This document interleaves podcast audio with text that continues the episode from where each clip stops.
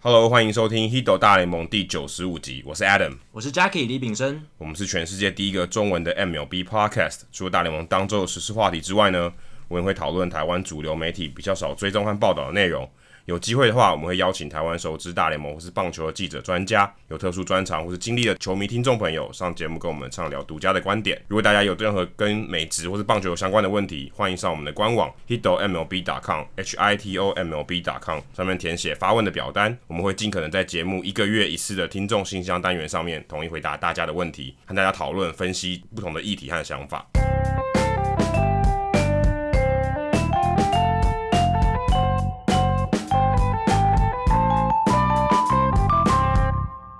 好，那这一集其实我们谈的就是最近很多话题，就是签约。不过我们还还没有等到 Harper 跟 Machado 的签约。对，就是很多最近发生、已经发生的新闻跟签约消息，还有交易啦。那因为最近有一笔是大家关注度很大，就是亚斯曼尼古人道也算是牵一发动全身的一笔交一笔合约，也跟 JT Real Muto 有很大的关系对因为，JT Real Muto 也在等他的感觉。好像有这种感觉，但啊是你也很难说，有可能 JT r e a m u t o 是在更之前就被交易了，所以 Yasmani g r a n d a 可能两边互等吧。互相牵动，对，因为这可以个这其样讲实影响蛮大，其实甚至连 Wilson Ramos 可能都都有牵动哦，对啊，都因为有原关因联。为原本 g r a n d a 可能要跟大都会签约，但他否否决了这个四年六千万的五千万美金到六千万美对啊金，的合约，一笔据很传很蛮大的合约，他拒绝了，反而国民队呃大都会队反而就选了 Wilson Wilson Ramos。 Ramos 然后结果是最后大家没有意料到是酿酒人杀出来签了一年一千八百二十五万美金的这个 Grandal 的合约。那其实大家会感到很意外，是因为 Grandal 是今年大联盟自由球员市场上面最顶级的捕手，这个应该没有太多质疑啊啦。因为不管你从他的数据面、他的投好球的技术、他的打击能力，都是这一批自由球员捕手里面最好的，而且他的实力也非常好。就攻守两端都算是顶级的，对，但是大家为什么会对他有一点负面印象？主要就是在季后赛的时候，大家还记得在国联冠军系列赛，他在对酿酒人的那个系列赛上面，就是对上他这个新东家的时候，表现不是很好，他很多球都接不到，然后呢，变化球。配球，然后他都挖地瓜也没有拦住，这样让大家对他印象上有点差。但其实你如果放眼这过去四五年来，g r a n d a l 表现非常稳定，而且他的贡献度是非常高的。对，他是几乎算每年都有在成长的。对，他不是说 OK 有走下坡或者什么，但当然他在季后赛的表现影响了他这份合，可能有影响他这份合约，但是也许不是最重要，因为他毕竟还可以还是可以很稳定的产出。对，不过也有人觉得说，虽然 Grandal 签了这一张比较短一年的合约，但不一定是坏事。为什么这么说？因为他今年其实他身上绑着合格报价伴随而来的这个选秀权的补偿，所以道奇队可以得到一个酿酒人的选秀签，酿酒人就必须付出多付出这个选秀签才能签到 Grandal，所以这会降低他在市场上的身价，这是一点。然后第二点是，呃，明年其实自由球员市场上面捕手非常稀缺，非常短少，所以其实如果 Grandal 他在二零一九年能够有好的表现的话，他从明年重新投身自由球员市场，他还是可以把自己的呃身价冲高，而且明年的话，他的这个选秀权的补偿就会没有了，所以他的身价就能比较符合他真正的表现的这个水准。就表表示球团比较没有砍价的空间。对对对对对，他就不会说，哎呀，我还要签你，还要给你一个选秀权，给给你原本母队一个选秀权，权很不划算这样。或者甚至他可能预期他如果跟酿酒人这个球团处的不错，搞不好就直接续约，也有可能啊，对不对？也很难说，说打一年试试看。那而且你们现在也缺捕手嘛，所以搞不好，哎、我有适应的良好的话，我可能再继续延长合约，也不没一定错。，不过我觉得很有趣的一点是，大家会觉得说，哎、g r a n d a l 在去年的国联冠军系列赛表现不好，影响到他今年签约的情况。但签下他的这个球队，竟然就是当初在对面看他表现非常差的酿酒人队，所以我觉得光从这一点就可以看出，其实 g r a n d a l 那时候短短期杯赛、短期这种赛事的不差不好的表现，其实大联盟球队在看的时候，他们觉得这不是一个很大的因素了。对，因为这不是一个长期的现象，没错可能就真的那时候他可能真的身体不舒服，对或是真的打到球季后半段，因为季后赛累了，已经累了。累但这毕竟不是他过去四五年的表现嘛，长期下来的大样本的表现不是这样对，。所以他在谈判上面当然有一些劣势。你像是 y o v a l d i o k 他就是季后赛表现好，让他赚到一笔大家原本预期他拿不到的合约。如果你跟如果你从去年开始看，你不会认为他今年休赛季可以得到这笔合约，就不一样，两边表表示说两边的看法是不一样的。有些人可能看到他的潜力，透过季后赛的表现看到他的潜力，但也有可能在季后赛他觉得这是一个小样本，对，可能可能在某些情况下，嗯，这个不是一个他的劣势。没错。但是对格兰道来说，他签下一年合约的话，其实还是有风险啊，因为捕手是一个在棒球场上受伤几率相对较高的位置。那你不知道说，你如果今年没有拿到一个复数年合约，然后你在今年你想说今年打了这一年可以，呃，如果表现好可以冲高下一张的长约，但是你不知道你这一年会不会受伤。万一受伤的话，是不是你原本有机会拿到三四年以上的合约，连那个机会都没有了，对不对？连尝试的机会对，都没有，所以他基本上他是选择更高的薪水，而不是选择保障。因为对如果他要保障的话，他当然他当然会接受大都会那张合约，因为我想应该也不太可能有人投给他四年以这超过四年对以应上该的很合难啊约。的。所以如果真的要保障，他应该要选择大都会嗯的。所以我想他应该是想要更大的赌注。对，那这一张合约呢，这一种类型的合约，可能就是我们魔鬼经纪人 Scarboroughs 他嘴里讲的这个枕 pillow 头合约 contract，对，就是说他在一年的这个时间里面，他可以呃冲到比较高的年薪一千八百二十五万，但是他的保障比较少，只有一年，但是他可以试图的呃在一年里面赚到比较高的薪水，然后试图冲出更高的下一张合约。对，为什么叫枕头？是说，哎、因为他通常短约，没错，他薪水会比较高，对，单一的这对这一年的这个平均的薪水会比较高，所以看起来很很好看。比起他大都会给他的可能一年是将近平均一千五百对左右，但是这是一千八百二十五万，相较起来是好看一点。对，但他也比较容易接受嘛，因为我毕竟我平均年薪比较高，甚甚至我未来可能我如果签到更高，平均下来我还更高，比对啊原本比那个四年合约更高，所以他容易接受。而且你睡一下，睡个一年起来就走了，你这个合约就摆脱了。你也许你可以赚到更好的，也许你赚到更差的，没错这不一定。所以他这个整个合约的这个名命名是这样来的。没错。那从酿酒人的角度来看，其实这一张合约真的是赚到了，因为他们的捕手原本是 Manny Pina 还有 Eric Kratz。Pina 的打击能力还算不错，但是这两个捕手的这个整体实力加起来，其实还是以一个要冲击季后赛的球队来说，不是到非常理想。那以一年的合约签到了像 g r a n d 这种等级的顶级捕手的话，对他们战力的提升是非常大的。那他们目前阵容里面，我看起来啊，大部分都已经蛮完整的了。那可以补强的大概就是先发投手跟二垒手这个位置。先发投手的话，如果 Jimmy Nelson 呃伤愈归队表现好的话，那其实也算是相当不错的。但是二垒手这个位置，他们虽然签了一个 Corey Spangenberg，然后还有 Hernan Perez 啊、Tyler Saladino 这一些，但后是面两个都是工具人，对工具人、替补球员等级，而且 Spangenberg 其实也称不上是那种可以稳定先发的球员啦，所以他们接下来可能也许还要再签一个二垒手，或是透过交易的方式。那我觉得像呃 Josh Harrison 这个前海盗队的自由球员二垒手，就是一个还不错的标的。反而 Brian Dozier 已经签了。对，Brian Dozier 已经到了国民队了，对啊，反我原本以为他可能会去酿酒人，有可能蛮有可能，对，蛮有机会可。能的。对，其实也是一个蛮合理的去向。但是国民队来讲，他也是一个签了一个还不错的合约，因为 Brian Dozier 他去年其实表现有所下滑，所以国民算是买低哦。在他在低点的时候把他买进来，一年九百万美金而已。其实你如果看两年前的 Brian Dozier 的成绩你，如果拿九百万，真的真哇的疯你了。会觉得太划算了啊。b r a n d o z e r 其实他年纪还不算太大，那他的衰退其实并不会那么明显，只是说呃，他去年可能状况刚好不好，接他下有来受反弹伤了，他对他是有受伤，所以而且而且我觉得最尴尬的是他没有选择去开刀，就对啊他他拿这份合约之前他没有选择去开刀，所以他明今年就是二零一九年，他还是带着那个伤上场比赛，对，所以我觉得这个是对他来这讲有一点风险。对对他来讲不利的，因为他拿这个合约，他有可能没办法在这个不是很健康的情况下再打出更好的成绩。对啊，而且只签一年的话，然后如果他伤势加剧，然后剩余球季报销之类的，那他下一张的合约可能就会非常非常难看。对他他变得要他重新建立自己他的那身价。个他那个筹码不是很好，对就是他如果是健康，说我期待反弹，那 OK，那你签短约 OK。可是如果他今天是身体不是很健康的情况下，他有点有点在赌对，赌，他说会不会影响很大？没错，不过对国民来讲，这就是一个买低的低风险的合约，而他而且他们本来也算缺二垒手嘛，因为他们本来 default 啊，本来二垒手是就是表定是 default，那其实 default 来讲的话，也是一个替补级的人选啊，不能上称得上算是一个先发级的人选。那再来看到国联西区，道奇队他们呃送走了 Grandal 之后，其实捕手的空缺一直在那里。那他们这一次交易到了，诶，是一个老朋友、熟面孔 Russell Martin，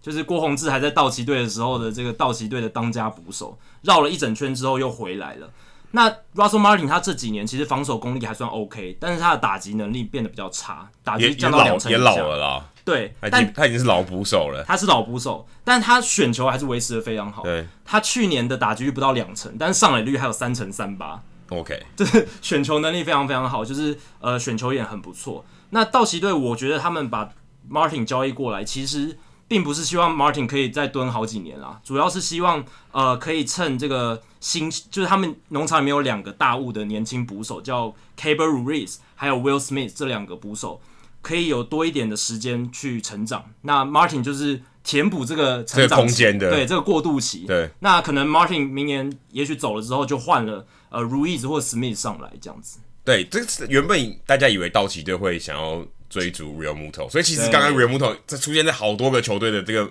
风声里面没，错，所以你现在如果看到道奇队把 Martin 签回去，代表 Real Muto 的机会也慢慢降低。虽然他们在新闻里面他们说他们没有没有进没有离开这个进组的行没列错，但我看来基基本上不需要了。对啊，就像洋基队他签了 DJ l e m a h e w 之后，大家也觉得说他们应该不会去禁足 Machado 了。虽然他们表面上也没有说我们就不禁足 Machado，但其实还是有机会。其实我连我我觉得连他们签下 DJ l a m a h e 我都觉得很奇怪。对，光这一笔就已经令人很意外，两年两千四百万美金，然后你会觉得说，他们二垒已经有 Glaber Torres，然后游击已经签下 Troy t u l o w i z k i 而且是 Brian Cashman 他们的总管亲口承诺说，他们会给 t u l o w i z k i 在 DD Gregoris 回来之前呢，担任先发的游击手。那你就会想说，那你再签一个 Lemayhew 进来，那他要是守哪里去？就变成你今天两个位置有四个人可以先发，对，这这有好像没有必要哎、对因为然后你放任何两个人在板凳，好像觉得都很浪费啊。都蛮浪费的。而且 Lemayhew 不不像 t u l o w i z k i 是签那种一年底薪的合约，对，而且 t u l o w i s k y 是薪水大部分是蓝鸟队付啊，对，大部分都是蓝鸟队在付，然后洋基只要付他五十几万美金就好了，不是这样子，是你又签了一个一年你要给他一千两百万美金的选手进来。当然 l e m a h u 他的实力是相当不错，他的击球率还有击球出速都非常好。那这两年他的打击的水准之所以没有到联盟平均，主要是因为他滚地球率太高，而且呃，在 Coors Field，因为他原本是洛基的球员，Coors Field 会让他的打击数据有点灌水。对有点灌水，所以不不过他不是非球型的打者，对啊，他是所以我觉得灌水可能是这个有点不太说不过去了。比较不公平一点对，点因为因为他没有把球比较不公平打一点出点去嘛，他不用把他不是全垒打型的打者啊、对加分加不到他身上。有一个很有趣的一点是我今天听 podcast，然后 FanGraphs 的 Jeff Sullivan 这个分析作家，他说 DJ LeMahieu 的打击形态其实跟当年的 Derek Jeter 非常像，哦，对啊，因为把他球滚地打球平多，的，对，打平的滚地球多，而且他大部分都是推向右外野，对，他是右打者，然后大部分都是 inside out，他打他是那打右外种野他，是那种他右打者，但是右半边会多一个球员移防的那种打者，没错，就他等于是站在右打区的左打者，对，相反过来的感觉。那 l e m a h u 他比较厉害的地方是，他有一般内野手比较少见的高击球的平均出速，有超过九十一迈。那这个其实在联盟里面算还不错的，所以。我相信杨基认为说，他们只要可以把他的击球仰角稍微提高一点，那在杨基球场其实就可以很好发挥。因为他如果常常把球推向右外野的话，右外野很短，那就蛮容易形成全垒打的。他得有先发机会啊。对，要有先发机要会。是我我我宁愿让 Torres 先发，对让他让让他多上场哦。对啊，他现在其实表现也很好，我没有没有道理不让他上哦，让他累积经验，对我来讲长期来看才是加分的。对，不过另有一说是杨继谦 l e m a h u 进来，可能是把他当做一个工具人角色，可能内野四个位置都让他去守守看。那至于这一点的话，还是有一个关卡要过，因为他们一垒有 Luke Voy 还有 Great Bird，三垒有 Miguel Andujar，对啊那这你要让先我清开来嘛，对不我觉对？我觉得很难欸呢、而且 l a m a h u 基本上都守二垒啊，对他大部分他是没有在二垒守游击，也没有在守三垒的啊。对，但是这几年的风潮就是大联盟球团愿意让这些球员尝试各种不同的守卫，然后开发出新的 Ben Zobrist，很多球队都在做这样的对事，情尤其道奇队，尤其道奇队对光芒队算是始作俑者嘛，然后也不是说始作俑者，是他们是开始这个风潮的，然后道奇队这几年把它发扬光大，所以我觉得有可能洋基队心里有这样盘算，然后如果下一步我是洋基的话，我觉得我会交易掉 Miguel Andujar，因为 Miguel Andujar 虽然打得非常好，可是他的守备能力其实是颇受质疑的。那我觉得杨基他希望的是可以更更多这种像 Lamehu 这种守备能力出色，而且打击也不会太差的球员。可是问题是谁要买？对你句话谁要买？要找一个球队，他呃愿意承接一。其实以 Andujar 的卖相来说，还算还不算差，因为他很年轻，很好，是控很好。控制权非常多。但是你要找一支有三垒需求的球队，而且他有其他呃地方可以截长补短。那我听 Podcast 是说，呃，像教士队有可能，因为教士队他们现在缺三垒手，而且他们也算是一个正在 rising、正在起步的球队。那 a n d u h a 这种选择权，呃，就是控制年限很多的很长球员很长的很长很长的，就适合他们未来长期发展。 OK，那他们可以提供给谁呢？教室能提供给杨基什么？我也很怀疑耶，对，可那能肯定就是新秀投了。手的新秀，因为我觉得杨基他他在先发投手的深度这一块不是很足够。这几年他们都用比较拼装车嘛，然后像 CC 他才刚在 心脏抓了装了一个支对不对，架，而且他明年肯定不会投了。对啊，他他，我记得他要做到退休了嘛。对，应该要是今年投完就差不多要退休了，所以未来杨基他需要更多这种年轻的投手慢慢递补上来，这样才能维持他们这个投手的战力。那说到纽约的球队，另一支纽约大都会也非常的有趣哦，他们签了 Jet Lowry 两年两千万，这个也是事情发生的当下，大家都摸不着头绪。基本上他就是左打的 l a m a h u 我就觉得对，你这两个球队到底在想什么？真的你，根本就不缺二垒手，对，大都会已经内野已经人快满出来了，而且很有趣的是，他们内野人很多，但是独缺游击手 a m e Rosario 替补，结果他们又不是签游击手，又签了一个二垒手。对，而且因为 Robinson Cano 不太可能守游击哦。对啊，不可能。第一个他老了，第二个他可能生涯守游击的次数可跟人家屈指可数。他顶多往一垒移，不可能对再往游击移了啊。对，所以这这到底在想什么，Tough Frazier 也不会去守游击，对啊，不可能，他也是老了嘛。对啊，但有可能 McNeil 会去守游击，对啊，但是 McNeil 又不是以守备见长的球员，对你很难把他从二垒移到游击，这对他来说可能负担太大。而且大家不要忘了，他们还从太空人队交易来的 J.D. Davis，J.D. Davis 他算是一个类二刀流选手，他很会投球，也很打击也算 OK，只是他的守备位置是一垒或三垒，就是角落的内野手。角落的那一手代表他没办法胜任中线的这个防守工作嘛，二垒游击他很难，所以怎么看 J. Lowry 签下来都有点多余。那大都会跟 J. Lowry 的一个牵连是在哪里呢？是 J. Lowry 他是呃 Brody Van Wagenen 还在当这个球员经纪人的时候的客户。诶，所以会不会是诶这个老客户，然后就是有一点关联，然后就把他签进来？对啊，有可能有可舌能灿吧莲花把他拉进来，但是对但是你如果就以补洞的角度来看，是蛮不合理的了。就是好像、呃、有一个圆圆的洞，然后你拿一个方形的杆子要插进去，就是接不起来。然后虽然 J. Lowry 他是一个很不错的二垒手，他算是今年自由球员市场上优质的二垒手，虽然他年纪蛮大的，已经三十岁，呃，到三十岁四十岁中间，但是他的打击能力相当不错，他的攻击指数点八零零以上，然后他的手背功夫也不算太差。然后这几年出赛很稳定，对，然后大都会他们这一阵子还有一个补强，就是我们上一集其实有提到了 Keon Broxton 嘛，跟 Juan Lagares 一起组成他们的中外野。只是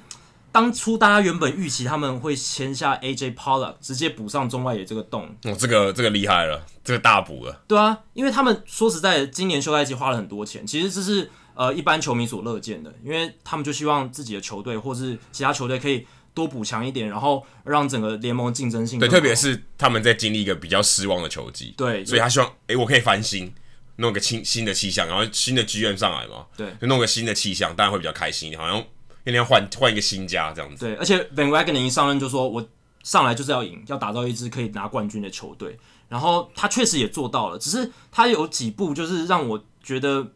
没有办法跟他的诺言完完全全百分之百贴合的是，如果你既然都要冲那么大了，那你为什么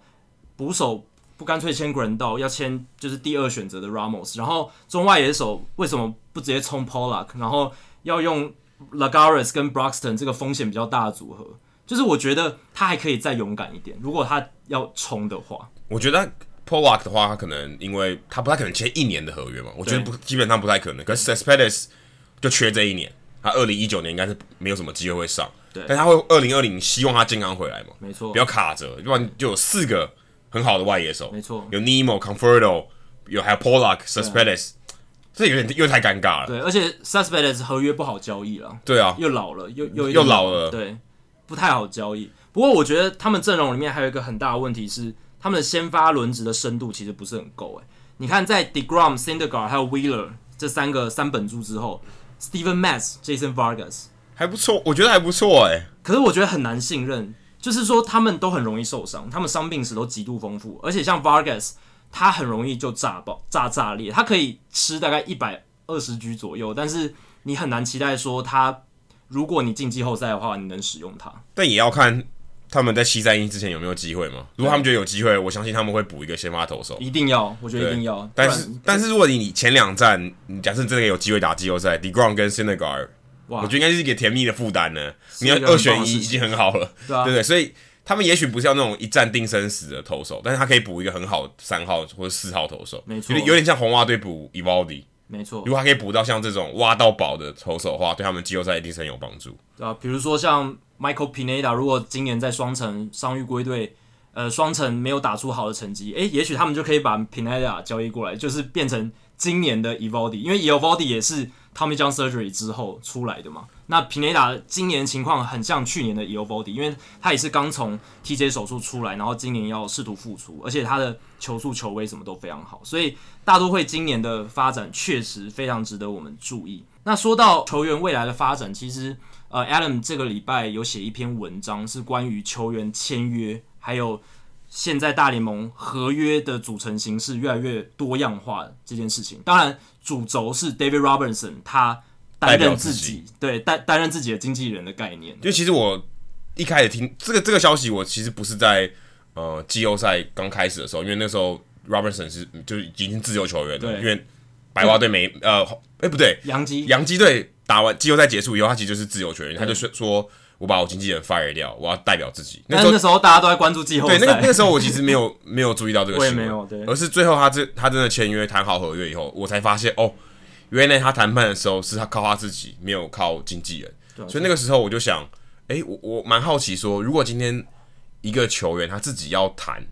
谈合约，对，在没有经纪人的他协助他会下需要什什么样的思考？就是诶，我如果今天我自己去谈，对，我要怎么跟球团谈？我我我我有什么我需要思考的面向？对第一个就是，但最重要，你你的你的点在哪里嘛？啊你你自己评估你自己的身价在哪里？没错，像今年呃自由球员市场，如果以救援投手来讲，其实算蛮丰富的。很丰富我个人觉得蛮丰富，Kimbro 但是最最好的不用讲了对啊， ，Kimbro 是最好的，再来次一级可能是 Andrew Miller、Familia，然后还有 Zach Britton， Zach 跟 Britton 他同队的，还有他自己。再来可能下下一集可能是 Joe Kelly、Tony Seep，对或是 Kevin Kelvin Herrera 这种对比较没有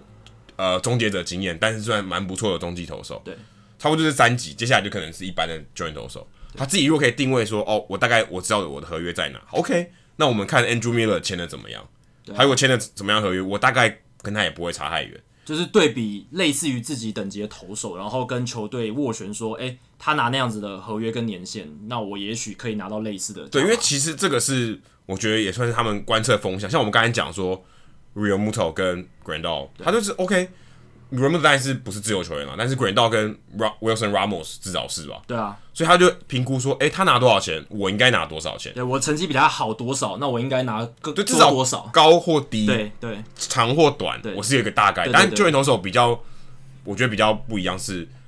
他通常长就三年，不然后可能再更多，再很难再对，很难除非很难除非 Kimbro 他可能要求四年，但是大部分三年两年算是比较好了，对大部分就是一年，一年是最正常的，因为复数年合约对后援投手来讲已经算蛮奢侈的一件事对情。，不，其实不太需要，对，真的有经济的角度来看，其实不太需要，所以他当然想说，OK，我可能可以跟 Andrew Miller 一样，嗯谈个两年或三年的合约，当然后来他真的拿到二加一的合约嘛，啊所以其实这个评估没有错，代表他自己其实在这个合约的长度或是啊、呃我们说总值上其实是差不多的。嗯，当然比较有趣的是，他的合约是蛮单调的，就是 二加一嘛，对就是 OK。如果他如果呃球队觉得他不错，第三第二年结束，帮他执行他的选择权，再付给他更算是延长的合约。对那其实像这种情况，有没有经纪人可能就差很多。因为像我们最近看到，嗯，菊池雄心他的合约就是，诶、我先跟你签三年的合约，其实事实上是三加四，对就是很奇怪，通常是通常都加一啦，通常加一比较多对。所就是 OK，你在合约最后一年，我来评估你是不是、呃可以再延长一再年延长，或者看你的状况，哎、我是不是跟你再续前缘？通常只加一年而已。对，他不是，他是三加四，所以其实这个 Scar 也是，呃因为军事中心也是 Scarborough 的客户，没所以错，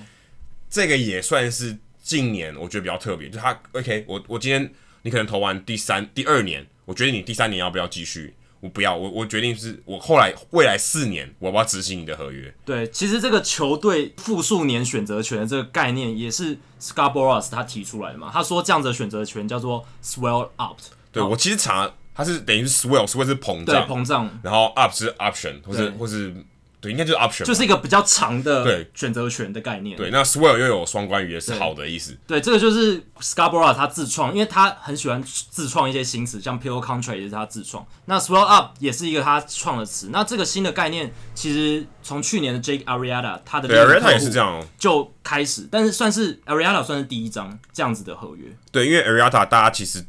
对他有点不太放心，对因为他的他其实不太放心是，其实跟橘子雄心有一点类似，他有疑虑。对，就是有一点伤病的疑虑对就跟是表现的疑虑， OK，你可能表现很稳定很好，但你也有受伤的风险，这个你不能否认。没错，橘子雄心当然他背了算是一个日本球员的原罪嘛。对，大家可能觉得日本投手比较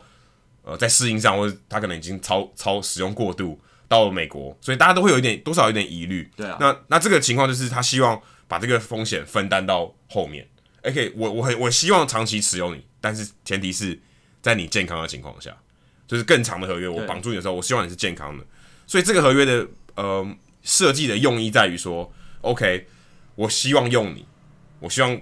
在一个短期限，例如说 J.K. Arietta 签三年的合约，对三年我给你一个还不错的，是平均是两千五百万的合约，虽然很高了，算很高。对但是我也希望，如果你真的表现好，你蛮适应我费城人队的话，我可以自动帮你延长。而且这个延长是一次就两年，对这个就给球员很蛮蛮大的保障。那对球队来说，其实他也算赚到了，因为如果他会执行这个长度很长的选择权，代表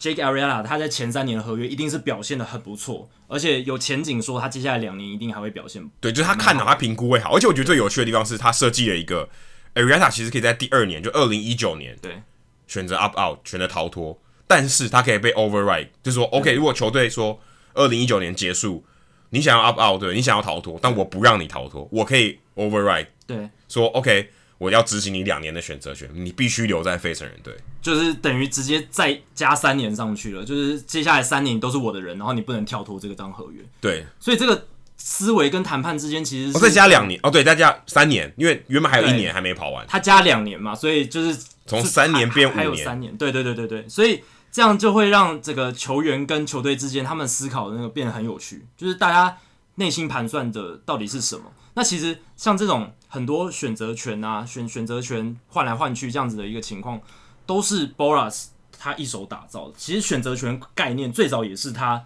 他发明出来的，他所以他真的是一个非常厉害的一个经纪人，他可以用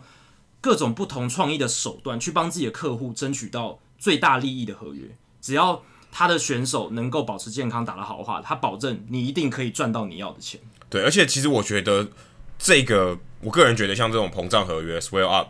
对于球团来讲是比较有利的。对啊，我觉得对于球团来讲是比较有利，因为 OK，我要控制你，我可以选择控制长或短，等于我这个选择，呃，不能说选择权，因为这样有点怪怪，等于说我有这个权利，他的话语权比较对大。我，哎、我可以决定。对那当然，如果你不健康或你表现不好，好，你就是短的， 短的合约，稍相较起来比较短对。你如果表现好，我要留你，我可以自动选择很长，对，而不会说哦，我们还要再续约再谈一次没。错，这其实对于球团来讲，我觉得是比较有利，比较偏向球团的一个合约。我个人觉得，对我觉得这也很重要，因为 Scarborough 厉害的一点也在这里，就是他真的能帮自己的球员争取到可以扩大到最大利益的合约，但同时他也能说服球团签下这一张合约。那他要怎么说服？就你一定要对给他一点好处，对，就等于在这边是一个让步。一点小小的让利，然后让球团愿意点头说好，我签下一张，有可能可以让球员像菊池雄心，他最短可以四年五千六百万美金，就就最好像感还感觉还蛮划算的，对，然后但最长可以争取到七年一亿零九百万美金，对，那这样听起来又很离谱，又很离谱，就对，就是如果他还没有投任何一球，你给他这个价码，哇你是疯了吗？疯了，对啊，但是 Scarborough 就可以让球团点头答应这一种有可能达到七年一亿零九百万美金的合约，他争取到了球员跟球队之间的一个 middle ground，他站这个 middle ground 站的非常的完美，我觉得蛮微妙对的。蛮微妙的可，是我也蛮好奇，为什么以前没有人这么做？对啊，这就是可能以前人缺乏想象力吧， 没有，我觉得以前可能球员的势力比较大，以前比较不需要，就是球员比较比较稀缺，球员讲话比较大声，所以 OK，我想要签什么，我不需要对球队让利，因为这个其实对于球队对球队来讲是比较有优势，我不需要这样嘛，我就是要跟你签七年对，我干嘛要给你给给你执行？我一签就是签长的，看你怎么，你你你只能选，你只能要或不要。对你可以说这几年来，随着这个 Stacks 数据呃引入，还有进阶数据越来越多导入球团里面之后，球队变聪明了。他们以前他们自己的资讯取得，或者他们没有那么重视这些进阶数据的东西，所以他们在跟球员谈判的时候，其实他能丢出来的一些反制的力量其实不够大。而且可能球团对于球员更了解。以前球员当然自己了最了解自己，这肯这是肯定的对。但是以前可能球团跟他资讯不对称， 没错，我可能我觉得我表现很好，但是我其实可能有伤，啊我没有讲。那现在我我用可能我用数据，我可以知道说，OK，你表现其实下滑，对，可能是因为什么隐瞒伤势之类的，之类的，他可以看，他也许可以看得出来。但是我觉得至少在资讯透明上面，球团是越来越有优势。对啊，因为现在这个时代资讯越来越透明了，不管是球团方、球员方，他们其实能隐瞒事情都越来越少。那其实就像 Adam 讲，可能在呃前二十年的时候，自由球员前三十年、前前四十年，球队对球员了解其实没有那么深入，他能够了解的，对，而且是就是先球探先，讲说，你可能是为这队效力嘛，对啊其他二九队对你可能就只能看到数据面，对或者跟你对战那几场比赛，对啊，就是 OK，你不可能 Yasmani Grandal 就是酿酒，你都只看他那、对啊那几场对战比赛嘛，不可能嘛，对啊他一定有看其他的其他的比赛，就是影片啊，或是很多数据，他都可以错观察这位他他的他锁定的选手，而且早期的时候，其实大联盟球队你要了解其他队的球员，你一定要派球球探到另一个地方的比赛去看嘛。那现在其实你不用，你在家里看看这个 MLB TV 啊，然后就有人帮你分析说，诶，他的表现怎么样，或者是社群媒体上就有很多资讯不断在流通，所以对于一支大联盟球队来讲，他能够获取的资讯量绝对是远远超过以前，而且他们获取资讯的力气也不用像以前花费这么大。对，所以用这个角度来看，我觉得 Robertson 他不知道在谈什么。如果他真的真的他真的有想到这一点，他其实应该要选经纪人，一定要，因为因为经纪人他的价值就是帮你因为收集因为实在各种资太讯多资讯了，对你一个球员，不是说球员笨，而是你根本没有那个时间，或是你没有这个经验，因为你没有谈过其他的人的嘛，那你很难谈对，你一定会有劣势，所以也许非成人算是赚到，对啊，因为像大联盟的资深记者 John Heyman，他就讲说，其实他觉得 David Robertson 代表自己这件事情是一个很错的一步棋，因为他觉得说，虽然 Robertson 省了大概一百万美金左右的佣金，就是给经纪人佣金，就但五趴左右。对五趴左右，但是其实他觉得不值得，因为经纪人能够提供的价值。Heyman 觉得远远超过这个五趴的佣金，因为他能获取的资讯量，他能帮他谈判跟不同很多支球队一起谈判的这一种价值是很高的，对，而且有经验上面有差，一定有差啦。对啊。对再来就是售后服务嘛，可能有些经纪人你会有售后服务，OK，像就帮你处理一些其他的事情，对啊，啊对像 Scarborough 的售后服务就很好，他还有自己的训练中心什么的。对啊。所以这但不太，但你要付那五趴，而且而且相信他可能付的还可能不止五趴，但是就看你怎么去衡量这个钱了。当然，我也会觉得 Robertson 其实其实不缺那个钱了，当然啊，对他他到其这个年纪，到其这个阶段，对他已经他其实已经算是赚的很够就了。可以赚你三辈子都花不完的钱，只要你不要乱花。所以他其实这个这个可能这五趴，我个人觉得也不是他的，他他之所以要自己代表自己的这个原因啦，绝对不可能是，他就单纯我看他的访问，就单纯他只是想要了解这个到底在干嘛。没错，他以前想可能自己尝试以看前可看。能是经纪人帮他谈，他只要说好不好。现在是我想要自己接电话，自己跟球团谈。当然有可能会人家觉得、诶你跟球团谈会不会伤感情？因为球团已经讲你不好嘛对，要杀价嘛。对。那那你听了会不会有 hard feeling？就是你会不会觉得心里不舒服？而且如果最后我们签约，啊，你跟我讲那些杀价的东西，你到底是真心诚意跟对我你到杀底价，对我是怎么样？对啊你对是我的在观感是怎么对样？不？对？不是很好吗？会有一点，对啊，但这情况，我个人觉得在美国职场环境可能比台湾好一点。台湾更讲求这种人和之间的关系。哦，对啊，其实你看台湾，我其实，在写这篇文章的时候，我也想要中华职棒。其实我原本想要把中华职棒的一些状况拿来突然放进去当例子。对比，嗯，可我觉得这可能有点有点差差题，因为那篇文章已经三千多字，太对冗对长了。对但我觉得尴尬是，以前其实台湾大部分的球员也都是自己谈薪的，对等于他跟球团谈薪没。有经纪人制度，对，而啊且其实尴尬的是，他们每一年都要谈。对啊，台湾是复数年合约的这种没有情况保，没有复很制很年少保很障少很少对，极就是少，纵使你是纵纵使你是先发球员，纵使你是明星球员，你可能都未必有复数年合约，这个算是一个特权。啊对因为其实他不需要嘛。对啊球团其实这个是有点给你 favor 的，就是他其实不需要对你那么好。因为台在台湾的职业运动环境里面，资方还是掌握了绝大多数的话语权，球员的权利其实是相对较小而。且就刚刚我们聊聊到数据，对，他们能掌握球员球员能为自己讲话的东西，其实也很少。减少，对啊，然后球团能评估的东西，坦白说也不多，对啊，所以变得很像是，诶，我就单纯看你某几个表现，对，然后谁说话大声，谁就可以 掌握这个权利。对啊，所以其实，嗯，我觉得这个是蛮蛮不好的啦。所以经纪人的这个制度，对于如果对于劳方，甚至对于资方，我觉得都是好事，因为，诶，你会懂得更有效地利用这个球员嘛。然后可以让这个制度更健全一点，不会大家在那边走漏洞或什么。对，而且你看，中华职棒最近都要开始开训了，啊对还有一堆人不知道自己今年拿多少钱呢、对啊，这不是一个很健康的情况。因为他们其实被动，他变成说 OK，我就是跟你是员工雇主关系，好像就跟一般上班族一样，呃，今年明年还是要来上班哦嗯对，来打卡哦。可是我一般照来讲，像这种职业球队，哎、你是要提前续约的，或嗯是你跟合约说，哎、我给你多少钱，你要不要再来上班？应该是这种心态才对，对不是说啊，我就是你的人了，对， 嗯你要给我多给我少，我都不能说什么。就这样，我如果今天说，哎、你要减我薪水，我我不干总可以吧？我要有一点反制的权利。对，我说我不干总可以吧？对啊对啊我别队比较看好我，愿意给我对啊，比较好的薪水，我这照想应该是这种自由流通吧？就是互相可以反制，互相可以说话这样子，而不是说一方一直压着另一方。对，但是中华职棒四队，所以你哪里也去不了，对，所以这是尴尬的地方。没错。不过 Adam 文章里面还有点出到另一点，我觉得很有趣的是，其实 David Robertson 并不是第一个在大联盟代表自己的球员。，对以前我查资料还有对，Gary Sheffield 跟 Zach Greinke，还有 Kurt Schilling 也有哎，。对，但是我后来发现，我觉得坦白说啊，这样有点有点主观，但我觉得都是怪咖在做的事情。都是怪咖， 对，因为 Gary Sheffield 你知道他是一个蛮火爆的人对，Kurt Schilling 也蛮火爆的，Zach Greinke 更不用说，怪咖中的怪他咖。们个性都蛮特立独行的。对，就是他们不爽就就很容易做出一些他觉得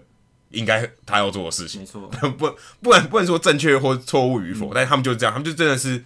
觉得不满意经纪人，我就把他 fire，了然后我就哎、我不如我自己谈吧，对不对？像 Gary Sheffield 跟 Kershin，他就自己靠自己之力也谈完这个合约，嗯是那个时候当然没有说呃这么需要创意，对因为我们刚才讲说这些选择权的设计啊，但他们比较不需要这些创意，他们就谈一个扎扎实实合约，就几年几几千万这样子。对，就是很单纯的这样子。当然他们也谈成了，所以其实也 O 也 OK 啦。这样讲起来，Robertson 会不会是呃少数几个就是看起来个性比较温和正常一点的人，然后自己代表自己的？对啊，，我我觉得他是啊比较有想法，说 OK，、我想要，我不是因为愤怒， 对他们那些人，我觉得有一部分是愤怒， Robertson 比较有科学家的精神的感觉就是。啊他想要试一试， 也许，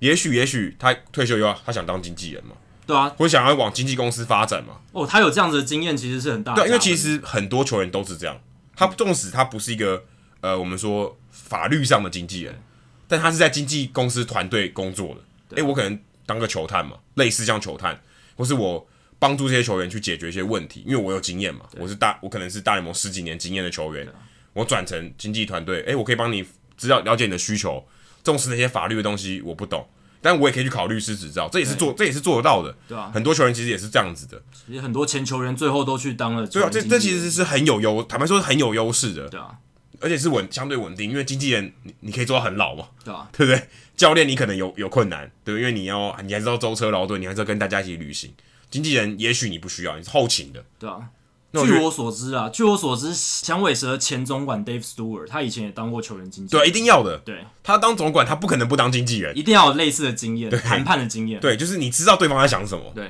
这点很重要。这就是 Robinson 他想要得到的。对我想要知道对方在干嘛，对，球团他们脑袋里面在怎么跟我盘算什么，怎么对跟我这一方的人谈？因为以前我不用谈，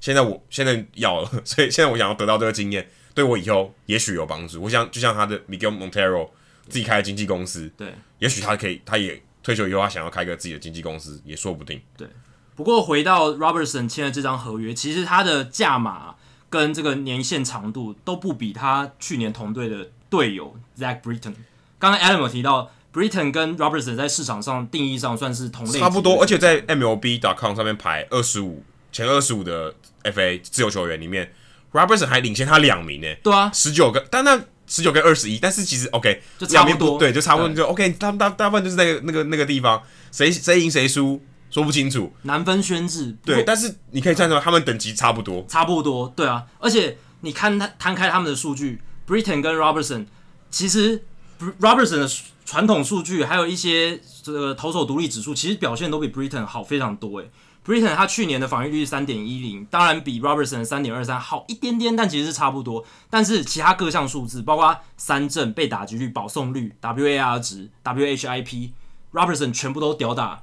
Britain。诶，结果洋基队最终他的选择是，他放弃 Robertson，选择跟 Britain 续约，哎，而且放弃老朋友哦对放弃，Robertson 还是不老朋友老朋友，还是他养出来的哦、 对，放弃老朋友，而且跟 Britain 签下的价码不得了，三年三千九百万，这是保证最少他可以拿到这么多，而且最多还可以到第四年五千三百万美金。对，因为刚才 Robertson 呢我们没有没有讲到，他是两最保证是两年对两千三百万，对，其实远输于这不管长度、对，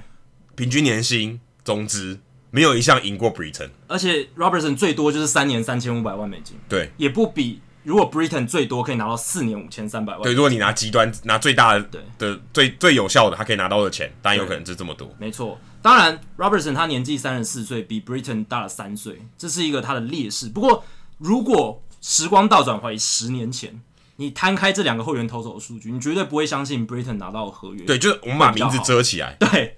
你单看这两个人，就是我刚刚讲那些数据，诶，其实有一点进阶数据，因为 WAR 值也是 Robertson 比较好，而且他的投手独立指数 FIP 也就是他的三振保送、被全垒打等等，就是整体起来都比 Britain 好。结果 Britain 拿到的合约却是这么的好。那其实呃，我这个礼拜写一篇文章就在讨论这件事情，为什么杨基最后选择 Britain，而且给他这么大的 Robertson 一定没看你这篇文章，有可能，如果他再多做一点功课，也许他在谈判的时候可以为自己说更多话，对啊说不定。因为呃，Robertson 跟 Britain 他们最大的差别，其实除了年纪之外，Britain 他有趣的地方是，他在去年从精英队转队到洋基之后，他发现他进阶数据的这个世界大门被打开了。他说，以前在精英队的时候，球队都没有给我们什么进阶数据资料，然后教练团也很少跟我们谈什么击球、仰角或是转速这些东西。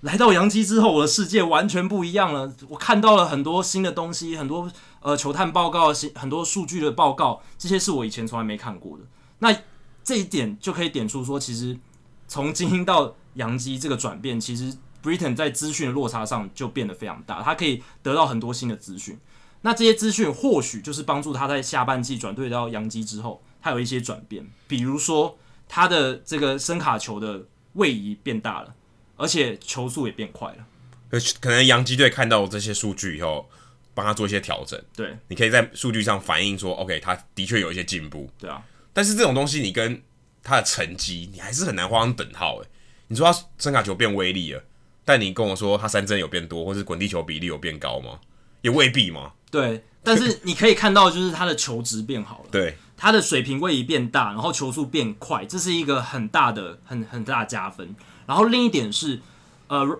呃，Britain 开始尝试丢一些四缝线球，就其是实快速直球。对，快速直球，因为他其实以前在当先发投手的时候有在用四缝线速球，但是他转到终结者之后，其实就再也没有用四缝线球这个东西，他就是用声卡球打天下，使用比例九十几趴以上，非常非常多。但是他到洋基之后，他开始重新拿回这一颗四缝线球，因为大家知道最近几年的大联盟一个趋势就是，很多球队进阶数据的球队，他们鼓吹投手多丢一点高转速的这种，或者是进垒点比较高的四缝线速球，因为这种球打者的挥空率其实蛮高的，三振力很好，所以我相信杨基也是看到说，诶 b r i t a i n 其实他有一颗，诶、就是说球速还不错的速球，那你为什么放着不用？也许你可以在声卡球当中加入几颗混淆打者的这个高低视线，这是一个很不错的事情。所以他们加入了，让让也许是杨基指导他，也许是 Britain 自己说，诶、我看到你们的资料，我愿意来尝试看看。所以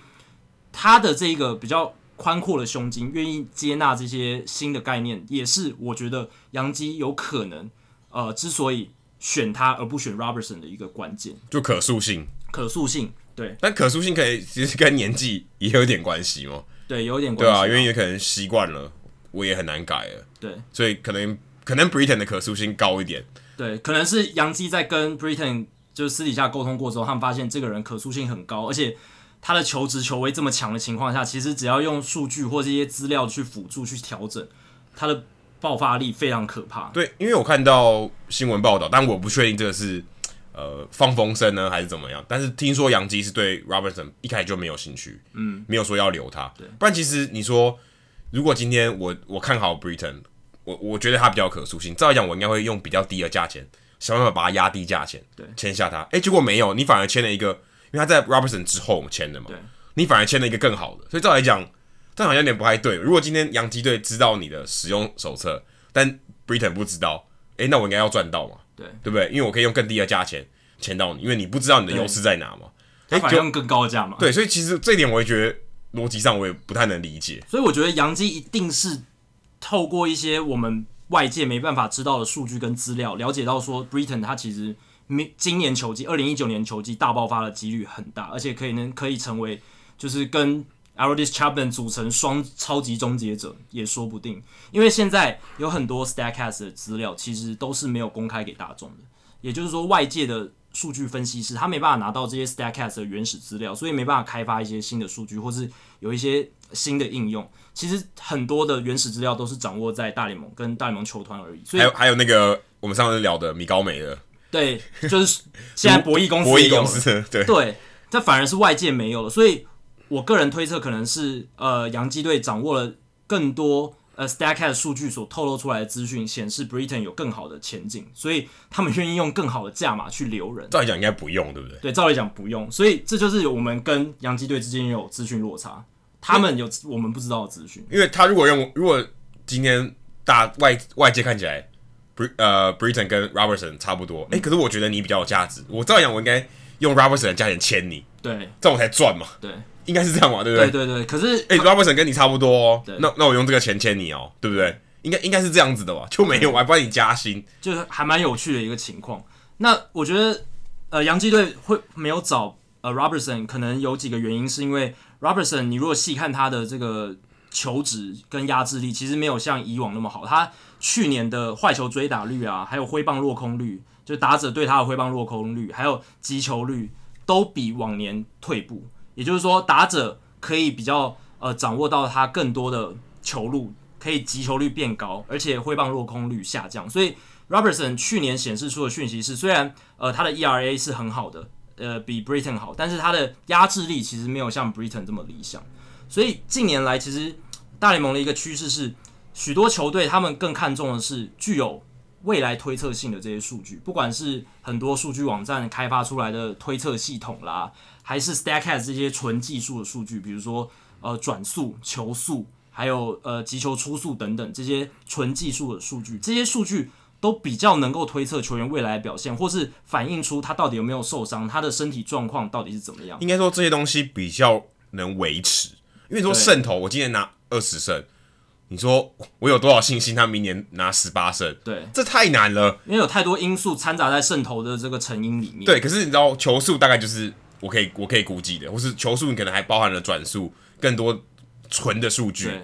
你可以推测说他的到底他衰退到可能会到什么地方。对，因为像以前的话，球团或是球员他们在为自己谈判，或者在跟球员谈判的时候，他们考量的因素主要都是那种结果数据，他打了多少支安打，他打击率多少，他打点多少，他胜投拿多少，防御率多少，三振多少。但这些其实都是已经过去了，都它就是一个应该说已结经果，发生的，对，已经发生的结果。但你原因你有太多，而且对你原因可能还解不开。对，所以你要从这些结果数据去推测说他未来有什么样的表现是非常困难，也就是造成说为什么以往为什么有那么多球队当冤大头签了错的合约，因为他们看错了，比如说这种一年大爆发的数据，他们以为这个球员他的实力真的那么好，但他或们是在做不开窍成事了，对。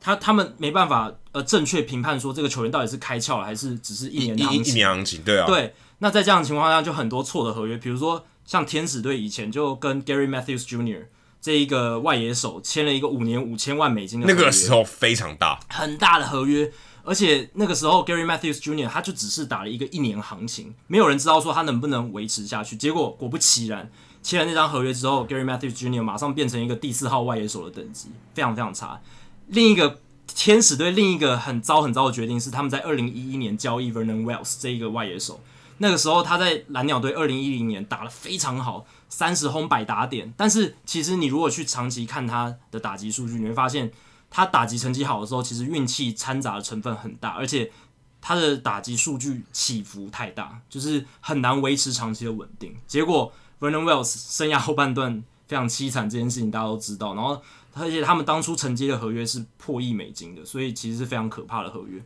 所以其实以前的典范，就是评估球员价值的典范，在这几年，尤其是近五年，出现非常重大的转移。不然的话，你看像 Joe Kelly、像 Nathan Eovaldi，如果不是这样子的典范转移，根本不可能在今年休赛季拿到这么好的合约，对，因为他们其实就以账面的数据来讲，不太理想。并不是非常出色对啊，你看 Eovaldi 他的自得分率接近四嘛，然后 Joe Kelly 更是超过四，以后援投手来讲而。且他相当不稳。坦白说，他相当不相当稳定不稳定。所以，如果你从传统我们以前评估球员的方式，你会去看这个球员的结果，他就是啊，自责分率超过四，而且又不稳定。那这种人，我怎么可能跟他签复数年合约？尤其是 Joe Kelly 还是后援投手，那 e v o d i 更不用说，他才刚他们这样手术回来没多久，第一其实才年而已第一年而第已。一年而已，而且他并不是完整的赛季，他其实开季的时候还有一点就对还啊，没他完不全他不痊愈是他不是四月份就在名单里面的，对，然后加上他的自得分率三点八左右，其实又不是到非常理想。一般以前的话很难签到四年六千多万，其实很难。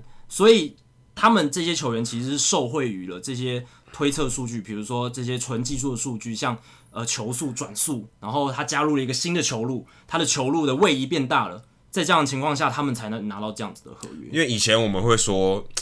这些签大约的这些球队，他们是花大钱去买他过去的成绩，对，买这张履历，但是其实你很难知 道他到底未来给你什是么。但是事实上，你付他钱，你是他未来的表现你。要买他未来的表现啊，对对啊，对，因为如果你没有表现，你就白花钱了嘛，真你的就付他以前的薪水。对，有有点像这种概念。OK，那现在当然你得到的东西越来越多，我可以比较有把握，但还是很低很低，还是蛮还是很低，还基本上还是一个大的赌注，去推估他未来可能会怎么样。对，因为现在资讯量越来越大，所以呃，在球员评估价值上出现典范，慢慢开始转移了，然后让我们可以呃，让以前的比较没办法被挖掘的璞玉，他有机会出头，然后以前可以拿到大约的球员，他就是越来越减少吧。吃亏而且其实今年也是好像十几年来，所所有薪资总薪资大联盟总薪资下滑的一年，没那错，代表说大家其实越花越有智慧。对但也许也许是这个原因，但也许不是。但是你可以看到，大家越来在花钱上面会越来越越来比较越有效率对，比较有效率。说 OK，我要经济一点，我觉得是在一个过渡期，可能以前那些呃，像那种角落外野手或者一垒手，他以前单季三十轰的时候，他可以拿到很大张的合约。那现在球队评估比较有效率之后，他不会给这种球员这么大的合约，但是在转型的过程中，他也不会给 e o v o d i 这种球员破亿美金的，不会因为他能投一百迈就给他破亿美破亿美金的合约。所以在这个转型过程中，整体薪资下降是一个转型的阵痛期。但我相信未来，当我们资讯越来越越来越多，然后像 e o v o d i 这种球员越来越受到重视，他能拿到的合约越来越大，也许我们的这个整体的薪资水准可以回到。呃，像以前的水准也说不定。哎、可是我很好奇的是，最近也是仲裁嘛，仲裁开始讨论了。可是仲裁他在评估他的这个预估的薪水的时候，他是拿什么来看的？基本上应该还是拿成绩来看的吧？全部都是传统数据，对啊仲仲仲裁全部都是用传统数对据对，来，因为他们基本上还算是给你说，OK，用以前的角度来推估你应该可以拿多少钱。对以前的这个人成绩差不多这样子，他拿多少钱？然后你的成绩差不多这样，拿多少钱？所以给你一个对，就好像我们刚才讲的，Robertson 一开始在评估他自己的对这个行情的时候，这种这种算法，这种相对的算法，你看像 Mookie Betts，他打了一年，哇，他身价暴涨哎、欸对啊，就今年因为他当然 MVP 金手套三十三十，什么要有什么都有什么他，传统数据表现太优异，，对他从今年加了九点五个 million，九欸百五十万，现在两千万大关。对，你觉得这就很不可思议，就是你在自由球员市场，你也很难得到这种幅度的加码、欸。就是他今年这个其实不是仲裁结果，是他跟球团自己对，先这谈好，先谈好，但是基本上也算是一个双方都觉得对 OK 的 OK 码。格。那两千万其实是呃迈入仲裁资格第二年球员的新纪录，就是最高薪的纪录。但他马上就要被破了。马上就要被破了，因为之后很多球员会越来越跟进然后上来。 Arenado 一定破他 Arenado，，对百分之百破。对，所以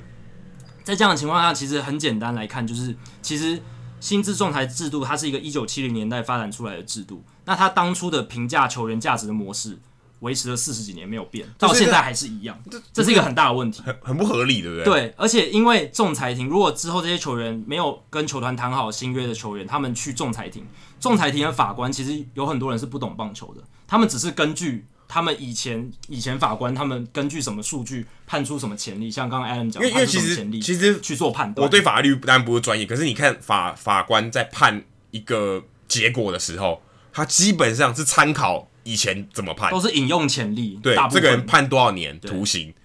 为什么？因为以前大概是怎么样？对，所以 这薪水到底也是那样，也是这样的哲学，应该都这种思维去做这件事情，这样决定。当然不太可能会出现你有数据，你有进阶数据来评估他应该拿多少钱，当然也不可能是完全都看进阶数据嘛，还是有一些其他的东西可以看。就是但是你说他到底怎么去判断你应该拿多少钱？对，但是我是觉得薪资仲裁制度它应该要与时并进啊。我是觉得它一直在原地踏步，四十几年来一直在原地踏步，因为呃，现在球员自由自由球员市场的球员评估价值方式，就像我们刚刚讲，已经出现了很大的转变。其实对球员来讲是，我觉得是越来越不利。对，因为球团掌握的资讯越来越多对了，。但球员其实不知道。对虽然手是你自己的，挥棒也是你自己的，但是真正的评估那些东西是在球团手上。对啊，所以这也反映在球员军薪下降嘛。对，但回回到就是就是薪资仲裁这一块，就是因为大联盟是一般自由球员市场，球团掌握的资讯越来越多，但是在传统的这个制度上面却一直没有与时并进，并没有采纳一些新的评价球员的方式，一直原地踏步的情况下，其实我觉得，当然对球员是一件好，其实相对来讲是一件好事你，说但是对，啊对整体棒球长远来讲的话，我觉得这个不是一个很有效率的方法。所以也许以后仲裁制度也会有一些调整。我觉得会有调整，一定要调整。而且我觉得最有可能调整是因为球团受不了。对，一定受不了。哇靠！就是我，如果这种球员在自由市场上，他根本拿不到这种价钱的一半，但是他却在仲裁的时候可以对，拿但到这不么高但薪有趣的是，仲裁都几乎应该应该是只限于年轻球员了，应该这样对讲，通常都在上坡的啦。就是通常你只要大联盟年资满三年就可以取得薪资仲裁对，资格。这两晚是三年级生嘛，所以你还没有进入自由球员市场，所以你在那个情况下，基本上正常的球员都是往上，没错你，的表现应该是越来越好。都是在走上坡。然后呃，三年的仲裁年度过去之后，你就会取得呃自由球员资格，因为你就年资满六年。所以呃，薪资仲裁来讲，对球员其实到目前为止都算是蛮有利的。然后呢，呃，以 Mookie Betts 还有另一个 Jacob Degrom 例子，我们就可以看到说，其实传统数据真的是在呃薪资仲裁非常非常受到重视。其实呃，简单来讲，一个很经典的例子就是投手的话，他们还是看渗透。对啊，而且哦，不过还看那个防御率了，因为 d e b r o n 的渗透很可怕。渗透防御率还有后援投手的话，看救援成功。其实救援成功跟渗透在这三四年来，早就已经算被很多大联盟的球队都已经摒弃，根本没有人在意这些数据。哎呃应该说评估球员身价的角度，但是如果你玩 Fantasy Baseball，的对时候 fantasy 还是很重要， 对对。但是就是如果你真的要赢球的话，其实这几这些数据不是很重要，但是他运其气太多了，对薪资仲裁还是重视渗透。救援成功，打者的话就打点，所以这个代是表你在强队，你比较有机会加薪，对对吧？这个结论应该就没错了，因为你通常代表你的球队比较强盛，你拿到渗透机会比较比较多嘛。对，你打线比较强，你自然可以调到薪水。也许你的表现不是真的很好，可是你拿到的渗透很多，对啊，对啊。所以像 d e g r o n 那种还算是蛮幸运的，对。因为他至少防御力表现是很好的。然后大联盟在这方面，呃，制度还是比中华职棒健全的是。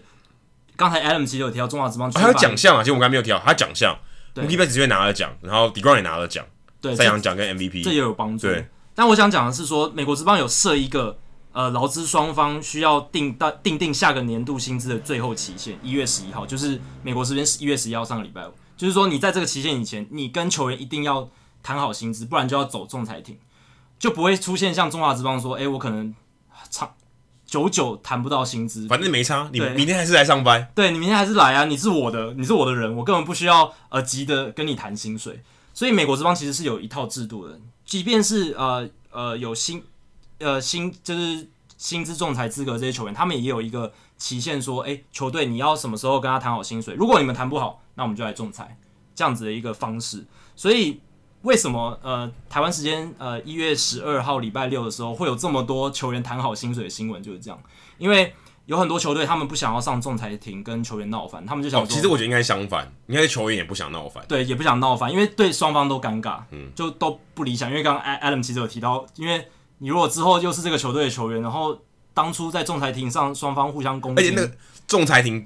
是你一定要亲自上阵的，对啊你，就算你不讲话，你还是要听你一的定。要听，对，听那一切。因为像前几年 Dylan Betances 的仲裁案就很有名嘛，因为洋基队把他批得非常惨，然因后为为了要砍他嘛，砍砍他薪薪资水，，对，让 Dylan Betances 心里不是很好受，所以这是一个经典的案例。那就是因为有这样子的期限，所以呃，上上礼拜有很多球员都先谈好薪水，但是也有一很很大一部分球员他们也要走上仲裁庭，像我们刚刚提到的 Aaron Nado，他是想要年薪三千万美金，对你想三千万哦， 自由球员你要拿到三千万，我都觉得非常非常尤非其常是这顶几级。年越来越难了，越对来越难。但是他却要求我要三千万美金，然后洛基队是两千四百，而且他不是乱开，肯定不是乱开对，他一定说我一定有个评估，我有个薪金水准嘛，对，我不可能把薪金是零嘛，我开这个价嘛，我认为我有机会耶，对吧、我上仲裁庭我有机会，你要不要你要不要妥协？对啊，你要不要妥协？而且洛基也开到一年两千四百万美金了，对，所就以代最表少也有两千四百最万，少有两千四百万，所以大家就可以知道 这个仲裁庭的市场跟外面自由球员市场落差有多大，对，因为我觉得 Arenado 要拿到一年两千四百万是可以是啦，可以对，但是你要三千万，我个人觉得很拼哦。如果嗯他在自由球员市场，可能很拼，有点一年或两，但他不知道可能签一年两年的合而约，且要看他就是如果他真的在自由球员市场，他签的合约的长度，，对一年一两年或者三年，你拿到三三千万，我觉得可能可以，可他一定不会追求这种合约，他一定追求更长的。平均下来，你要拿到一年三千万，我个人觉得几乎不太可能呢、欸对吧？除非他真的很健康。如果超过五年的合约，我觉得是很难拿到年薪三千万美金，对，可是 今天他上仲裁庭要拿这个，他就是要挑代战这表个数字，他以后不会低于这个薪水欸了。对，就是还蛮有趣的一个情况。然后最后我想提一个，就是我上礼拜其实有讲错一个部分，就是我在讲太空人队的时候，我讲到他们投手群里面，Lance McCullers Jr. 是深度之一，但其实 Lance McCullers Jr. 他去年动了 Tommy John surgery，二二零一九年不会投，对，二零一九年不会投，不过他其实也在这一个薪资仲裁的行列里面，但是还是要给他薪水啊。对，还是要给他薪水，但是他先跟太空人队谈好了，他们谈成的价码是四百一十万美金，比他二零一八年的两百四十万美金涨了大概一百六十七几几几万左右，所以也是有涨了一百六十几万。即便说今年他完全不用投球，他的薪水还是有四百一十万美金，也也算蛮蛮不错的、啊。还蛮不错的。但是太空人队其实就算 m a c a u s Junior 无法出赛，他们还是有足够的深度。就像我们上次讲的，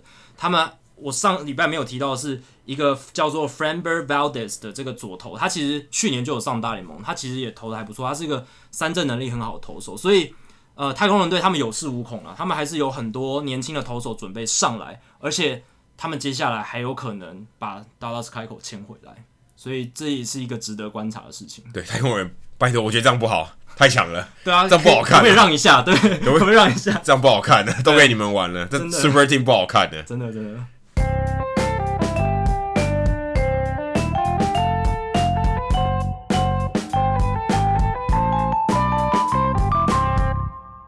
好，接下来进行本周的人物我来讲单元。Adam 本周是介绍哪一个人物呢？刚刚我们有讲到 Robertson，他也算是开除他的经纪人，哎，我不跟你合作没了啦。错，那我们来聊一下这位经纪人。可是我这个故故事蛮就蛮短的，那我就查了他资料，他其他的，哎，说真的做经纪人这一行，我觉得有一个很重要的点，你要够低调。在 Google 上真的很难找到这个人的资料，很难，真的很难。就查不到什么对你好的坏的， 其实其实其实都查不到，你好像没有什么攻击的点，有没有？有什么原因吗？还是我觉得就低调一点吧，低调一点对啊，就是不要不给要他，让人家看破手脚？对啊，就不要不要让人家人家对你了解越少越好，因为对你了解越少越好，资讯就比较不对称了嘛，对吧？对，我就不知道你脑子在想什因么为。我知道我自己很多嘛，你不知道我，对啊，其实现在大联盟球界里面最知名的经纪人就是 Scarborough，但他但他的东西很多嘛，他东西很多，他的团队够大，所以他能够经得起这样子的考验。但其他一般的经纪人，我觉得恐怕很难。对，而且其实都是很小的。我们要介绍这个叫做 Scott l e f e n t h o 其实跟 Scarborough 同样的 first name，对，叫 l e f e n t h o 他以前是呃 Beverly Hills，就是比佛利山庄、比 Beverly Hills Sports 的经纪人。他后来加入他跟他的合伙人叫做 Damon Lapa，加入呃成立了一家公司叫做 All Bases Covered，、就是呃照顾到全部的意思。All Bases Covered 算是一个棒球的俚语啦。他们以前是就是在 Beverly Hills 的这个 Sports 经纪公司，就是就是同事了。但后来我看到一个报道，也算是我一看到唯一一个跟他们自己私人品性有关的一个报道，在 Sports Business Daily 里面有写到说，诶、他们在跟球员接洽的时候批评他们的公司，他代表着他们自己的公司，可是他们私底下是批评他公司，好像说，诶、你来跟我签约，所以他就等于说，OK，我不要帮我公司做生意，有点私自承揽业务这种感嗯觉。所以后来他离开了这家公司，等于他们自己自立门户，跟拉帕和自立门户以后，诶，原本是他的客户 Air Chavez 就就绕跑了，就跟跑掉了嗯就跟 Beverly Hills 说，诶，我不要，我我我要我要加入别的公司经纪团队，也就跟着这个 l e f t e n t o 就走了，嗯，变成他们还有点失职，这个有点感觉在业界风评不太好，但是就只查到这一笔，所以后来他们就有被告，就之所以他们会出现这个，是因为他们被告，说 OK，你们这个没有职业道德，嗯对啊 o k 你们私底下违反我们这个合约，说职哎业伦理不好。对，被被别的经纪公司听到了，所以你这个不好，那我要告你。也是因为这样才浮出台面，不然其实这个故事永远都不会知道发生什么事。对，这故事很重要一点，其实也是告诉我们经纪人的诚信啊，一些职业伦理道德非常非常重对要。而且最有趣的是，我查到查他的这个和签过哪些球员，就是他的球员旗下球员有哪些，就有刚刚 Jackie 说的 Gary Mathis Jr. 这个五年五千万的合约就是他签 的，所以其实他表现的还不错、欸对，对，所以二零一一年有 Forbes 有一篇文章写说，哪一个拿就是最会吸血的经纪嗯人，最会扒削这个球队一笔的这个经纪人，排名第一名 Scarborough，呃，毫无疑问，这毫无疑问大啊家都知道对。第二名就是这个 Scott l e t t e n s o 哦，他确实有吸到血啊，Gary Matthews Jr. 吸了天使很多血。对，所以哎、诶其实其实他是蛮其实蛮厉害的球，蛮蛮厉厉害害的的经纪人哦。对啊，蛮厉害的经济，而且我查他里面还写说，那个报道刚才报道出这个被告这个丑闻以后，其实他里面写他其实是没有 license 的，他他没有他是没有经过认证，等于我想他可能是没有呃算是什么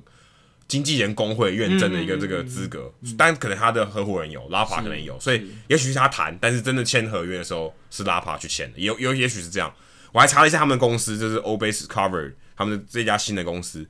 这在 LinkedIn 上面他们登记，他们的员工不超过十个人、欸、哦，所以你想跟 Scarborough 的团队应该差非常非常大。很大了 b o r o s 可能是百，我不知道多少人，但肯定超过十个人。很大型的公司。对，那他们这么这么小的经经纪团队也可以去做 Robertson 的生意，至少之前是吧？对啊，之前是、啊、之前他跟呃白袜队谈合约的时候，总是他去谈的吧？对啊，对啊所以而且还谈了不错的合约， 那个时候对啊，所以其实哎、你看他这样，他们还是有他们的价值的嘛。有啊，因为 Robertson 当初签的合约，如果我没记错，跟白袜是签了四年哦、好像有四年到四年，以后援投手来讲是相当了不起的一个合约长度，而对且他们能把 Gary Mathis Jr. 点石成金，把他从一个像是第四号外野手的等级签到一个像是顶级外野手的一个合约，其实还蛮厉害的。对，而且今年这这一周他们也有刷压存在感，因为 Brian Dozier 也是他们的客户所以他们其实还是有在，还最近还是有一些近期，像 Lorenzo Can 也是他们的客户。虽然他们这个公司小小的，然后而且他们只做职业棒球员的这个这个经济，嗯，所以他们能呃只做棒球的生意，还可以维持住，真的蛮不错的。还蛮厉害的。对，所以其实像这种小小的经纪公司，在美国蛮多的，台湾我觉得太少了。他说，真的可能也是因为中华职棒的环境，对于经纪人的专业经纪人的需求，可能没那么大。嗯，所以其实站在台面上的经纪公司，大概就那么几家。但是这几年已经比较好了，对这几年至少有这至少是在进步的对，至少有经纪公司浮出台面，而且呃，球员也慢慢有观念说，哎、我要有一个经纪人来帮我维护权益对，，甚至我争取复数年合约，对我比较有保障。因为其实经纪人的角色就是帮球员争取更多的保障，仅止于此。因为经纪人概念在美国已经这个职业运动发展这么成熟的国家相当普及，你在 Baseball Reference 的页面球员基本资料里面就可以找到他经纪人是谁，对，代表说。这对他们来讲，经纪这个球员是由谁代表的，是一个很基本的 basic background knowledge，就是基本的背景知识。对，所以台湾可能真的这个要再加强一点。对，还可以再进步。我觉得我们就是不断的去借鉴人家，去学习人家好的地方。对，这也是哎、我们不是说今天场棒球产业就是场上那个人打球，对哎、你真的要形成一个产业，这些东西是必要的、牵动很多事情啊，对啊，你才能让这个市场变大嘛。如果球员薪资涨，我帮你谈到越来越好，哎、诶，那当然这个市场就会越来越大，你的整体的估值就会越来越大，因为球员是资产嘛。因为他的待遇变好了，他也会花更多的资源来投资自己，让自己球技变得更好。球技变得更好呢，大家的竞争环境就会变得更强，球赛就越来越好看，大家愿意买票进场的意愿也更高。对，所以整体是一个好的循环。没错，对，经纪人的这个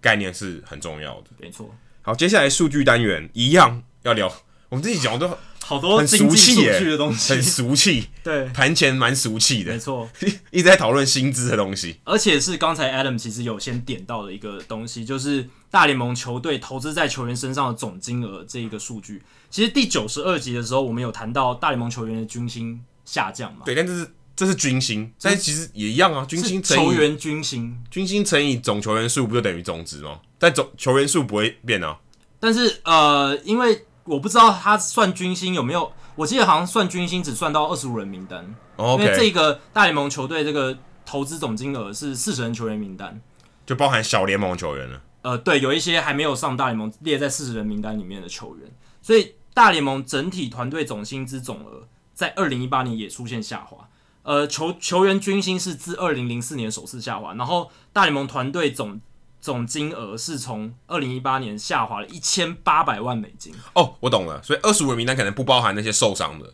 对啊，有可对吧能？因对为受伤的人他不会在二十五名单里面嘛，但是这个肯定会放在四十人名单，因为他可能伤愈会复出，可能一年他不在，但是你还这个薪水还是要照算。对，所以呃，大联盟总局总薪资少了一千八百万美金，这是自二零一零年以来首次下降。那今年大联盟的，就是去年啊，二零一八年大联盟全部投资在球员身上的呃四十人名单球员的总金额是四十二点三亿美金。所以这个一千八百万是每一个球队下滑一千八百没有万，没有没有，是全部那其实很少嘛，很少。你分分摊到三十支球队，就是一一支球队六十万美金左右就，差不多一个单一个底薪，一个一个球员少了一个球员的概念。对，少一个底薪球员，对但其实没有很多，但是他没有上涨，这才是这是问题，这是问题的不根是源减少多少，因为我来讲另一个数据，你就知道这是一个问题。为什么？因为大联盟这两年的这个总薪资总额都是大概四十二亿美金左右，这个数字在二零零二年是二十亿美金诶、所以在短短的翻一十倍六年间，对，翻了一整一倍，甚至还有余对嘛，你把通膨扣掉也还是非常非常可观欸的。很可观。你就知道大联盟这几年这个成长速度之快，从我开始看大联盟到现在，它的规模，不论是规模、它的经济规模、它的赚的钱、它养的球员的价值，都大幅翻翻倍所以。其实我们算攻逢其胜诶、真的是公共机我构们刚好看到大联盟在商业面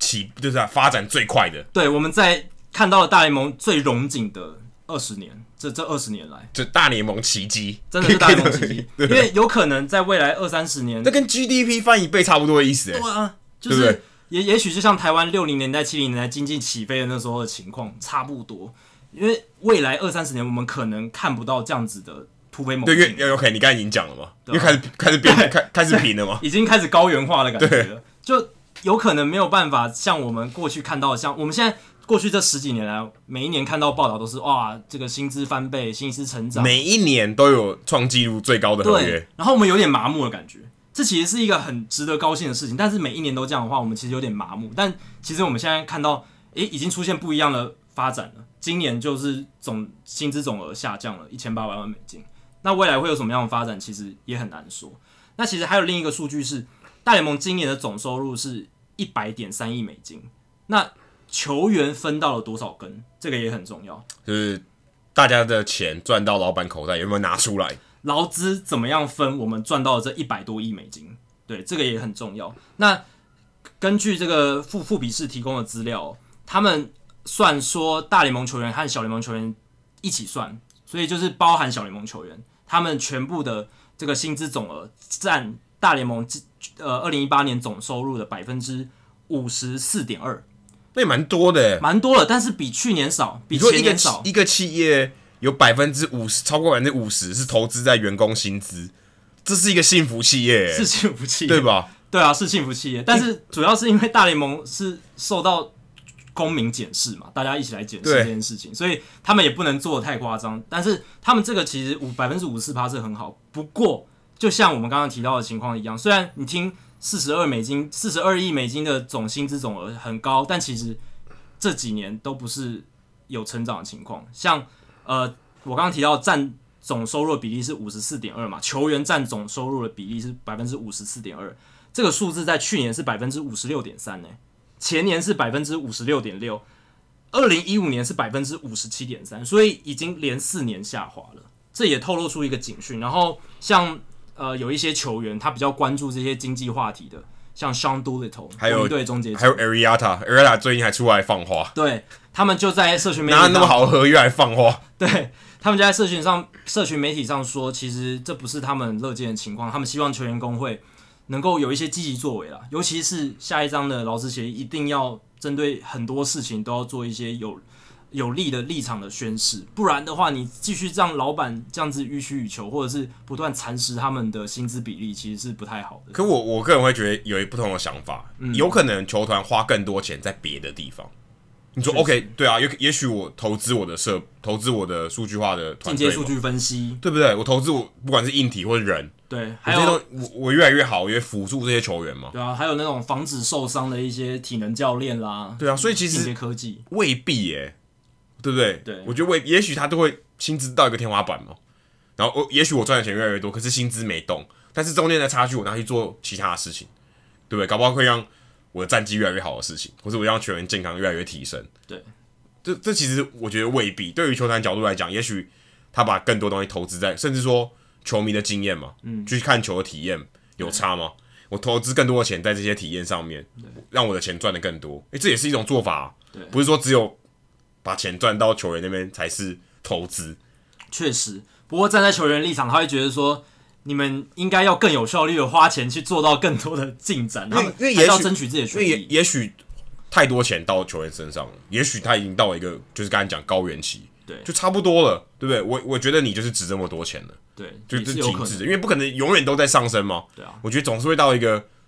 快一个平衡点，也许现在就是那个平衡点，也说不定。没错。好，那最后我想来分享一个，就是我今天写了一篇文章，是大联盟二零一八年各球路的最佳打者榜。就我们之前在第九十三集的数据单元有跟大家分享过，二零一八年各种球路投的最好的投手嘛。那这一次我们反过来看各种球路打最好的打者有哪些？那我们用的数据依然是我们上次有提到的预期加权上垒指数，就是叉 WOBA。那这个数据就是说他采集打者的击球频率啊、击球仰角、击球品质的能力表现啊，排除手背、球场等球员自己没办法决定的因素。所以，就像我们刚才在呃节目中有提到，这种数据是比较能准确指出打者未来的呃打击实力是怎么样，就这是是他比较高他。这个击球的品质，对啊，形成安打的的的破坏力，对可以你可以说我我觉得可以用破坏力来形容。可以，可以，因为你破坏力越大，你代表你可能是越靠近全垒打，或是二垒安打，或是全垒打。你破坏力越大，代表你可以击出长打能力越好。对，因为你如果用安打、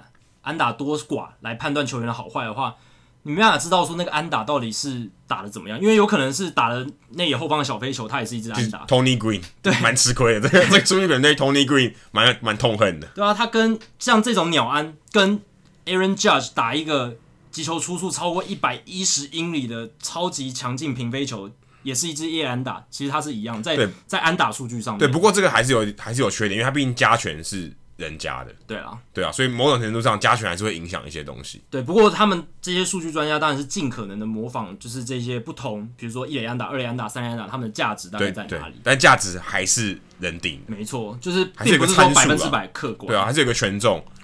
所以呃，我们今天这个榜仍然是依照这个预期加权上垒指数 XWOBA。然后呢，为了避免这个打者球数太少、代表性不足的问题，所以这个榜单其实有设最低球数的标准。四缝线球跟二缝线直球这些直球系的话，打者至少要面对两百颗以上才会被列入考虑。那也要蛮多打席 的。对，要有累积一定的打击，代表说他这个数据是有代表性啦，就是说可以反映他真正的打击实力，将近至少要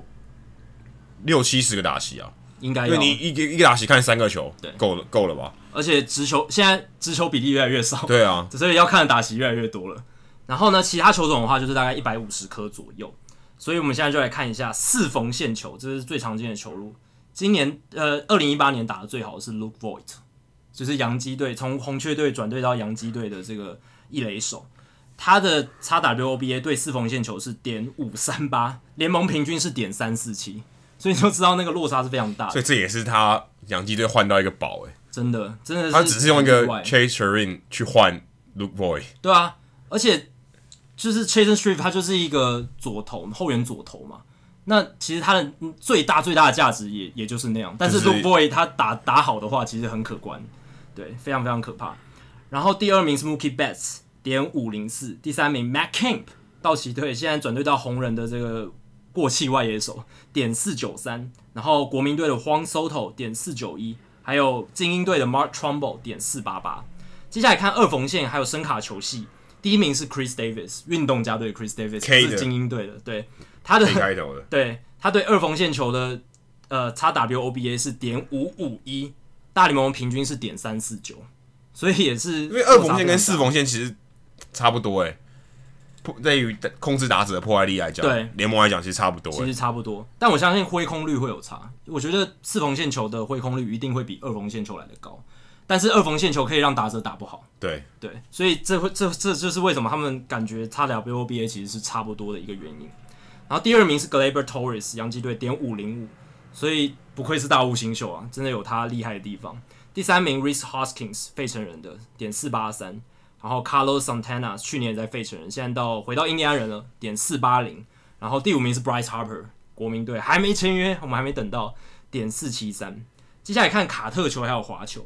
第一名是红人队的 Eugenio Suarez，点三九九，呃，大联盟的平均是点二六七，诶，这就可以看出来变化球其实真的很难打，跟刚才的速球比起来，整个落差非常大。然后第二名是 Mike Trout，天使队的点三九七，然后 Ryan Zimmerman 国民点三七三，Betts 红袜点三七零，然后诶，蓝鸟队的 Kendrys Morales 点三七零，所以这几个是打滑球打得特别有心得的选手。再来是曲球，曲球打得最好的是红袜队的打击好手 J.D. Martinez 点四六零，大联盟平均是点二六七，J.D. 真的是非常厉害，打变化球打得非常好。第二名是 Justin Upton 天使队的点四五八，第三名又是 Trout，你就知道 Trout 有多厉害，他专门打变化球，这很合理啊，这这我觉得很合理。真的很他 厉是害。最强的打者哦， 真的就是最强的这打者合这很合理。对，合理点在于说，就是什么样，我们通常会觉得什么样打者最好，就是那种可以把最难的球打好的打者。对啊，因为直球队来讲，大家其实都差不多，对啊但因为很很突出，当然很好，但是其实大家差距不会太大。对，就是你只要挥棒速度够快，其实你大部分人都可以跟得上四缝线球。你看，像刚才四缝线球打的最好的第五名是 Mark Trumbo，对啊，就他其实整体的打击数据其实没有很好，但是他打速球很会打，所以你很会打速球，并不代表你就是一个很好的打者。但是通常你变化球打得很好的话，你的这个整体的打击成绩会非常对，因为好代表你你你对越南对付嘛，对你直球一定不会太差，你大部分直球大家都有一定的水准，没错那变化球我也解决不了你，你当然很强啊，对不对？对，好，第四名是 Joe Panic 巨人队的点四二七，第五名是 Lorenzo Kane 酿酒人的点四二三。最后来看变化球跟指叉球系，哦，变速球啊，变速球讲错，变速球跟指叉球系。第一名是 Nelson Cruz 水手队的点四八三，所以其实 Nelson Cruz 为什么过去这四年来年纪越来越大，他还是能打得很好。其实他的挥棒速度没有变得更快，只是因为他其实对变化球的掌握能力还是相当好。联盟的平均是点二七九，他打出点四八三，所以他真的是他有有他的一套。呃，第二名又是 Trout 天使队点四七八，还是相当厉害。第三名是 Ronald Acuna Jr. 勇士队点四六零，第四名 Justin Turner 道奇队点四二四，第五名有两个 Tommy Pham 现在在光芒队的，然后还有 Anthony Rendon 国民队点四一一哎、，所以只有 m i t r o 基本上超过三个在前五名，对，其他人都没有，就算连 J.D. Martinez 也没他有也只有出现在需球的前五名而已。所以你就知道为什么我们会说他是地表最强打者，真的是毫无疑问的，因为这个门槛其实很高，你要在对某一种球路达到这种 XWBA 超过点四的，都是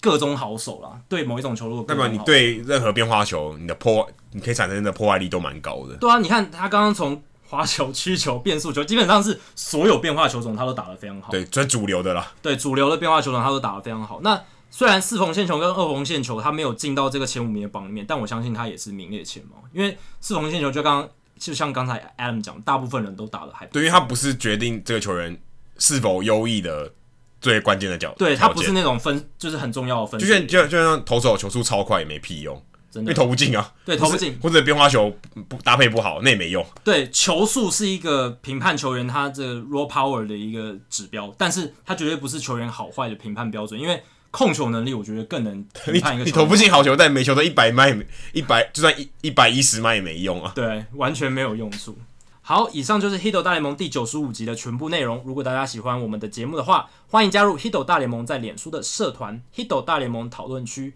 ”（H I T O 大联盟讨论区），点选加入，回答三个简单的问题，就可以进入社团，跟我和 Adam 还有其他上过我们节目的来宾、其他听众朋友一起讨论棒球，分享棒球的美好。那如果大家想要订阅我们节目的话，也很简单，只要上我们的官网 hito mlb com h i t o mlb com 上面就有免费订阅方式的解说。不管你用电脑、手机、平板，作业系统是 iOS 还是 Android，都可以免费订阅。另外，我们现在也在 Spotify 上面上架了，所以如果你有收听 Spotify 的话，也可以在上面订阅我们的节目。另外，也希望大家到 iTunes 的 Podcast 专区，在 Hito 大联盟的页面底下帮我们评分跟留言，让还没有听过 Hito 大联盟的朋友能更快速的了解我们的内容还有特色。今天就到这里，谢谢大家，拜拜。拜拜。